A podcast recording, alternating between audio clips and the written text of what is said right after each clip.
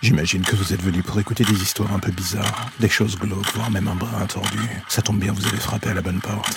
Prenez votre lampe torche, faites attention vous allez marcher, et n'écoutez pas les hurlements au loin pendant le voyage qui va suivre. Bienvenue dans l'ombre des légendes.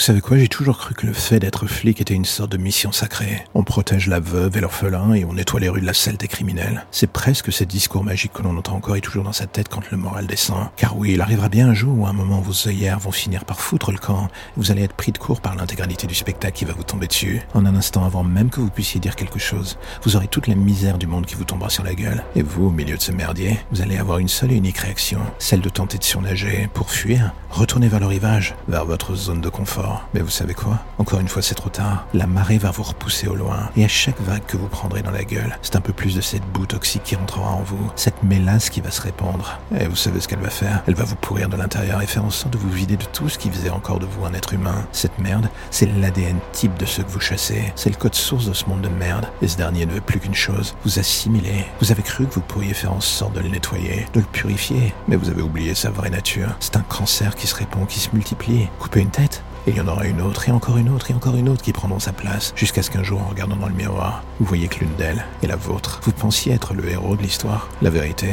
c'est que vous avez juste vécu assez longtemps pour voir votre gueule devenir le méchant de celle à venir. Ironique, non?